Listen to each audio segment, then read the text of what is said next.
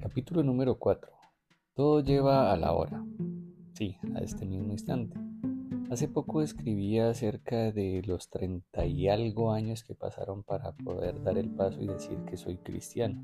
Serlo no ha sido fácil, pero ha sido extremadamente maravilloso. Desde hace algún tiempo he venido compartiendo mucho contenido que haga contrapeso a todo lo que nos encontramos en esas redes sociales para agradar a Dios y para que llegue esa semillita a cada uno de ustedes. Si ha llegado a ti, eres afortunado. Recuerdo que muy bonitas personas y en muchos momentos intentaron sembrar en mi corazón el mensaje de Dios. No estaba preparado, no era mi hora. Hoy solo sé y puedo decir que no fue en vano.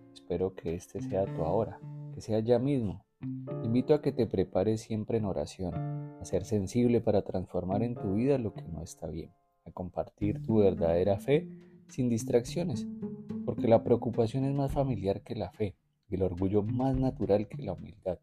Hasta confiar en Dios para transformar algo nuevo parece solitario y extraño, pero siempre valdrá la pena. Te quiero compartir cinco claves. La primera está en prende el espejo retrovisor. Sirve para prepararnos en oración, para reconocer nuestros pecados, perdonarnos y perdonar a los demás. Además, incita a que confiemos en Dios. Segundo, olvídate del temor. El temor es el uso equivocado de la imaginación. Es esperar lo peor y no lo mejor que puede suceder. Sueña con Dios en ese rescate que necesitas. Su historia tiene siempre un final feliz. Deja que Dios construya su historia en ti. Recuerda que cada paso es un proceso. La tercera clave pasa por que dispongas tu corazón y converses con Él de corazón a corazón. Fortalece tu fe convencido de que Él te lleva a dar otro paso. El temor paraliza, pero la fe energiza. La cuarta clave está en que te prepares, que cuestiones constantemente cómo te estás preparando porque habrá muchos sucesos inesperados. Seguir verdaderamente y conscientemente a Cristo resultará en muchos giros inesperados.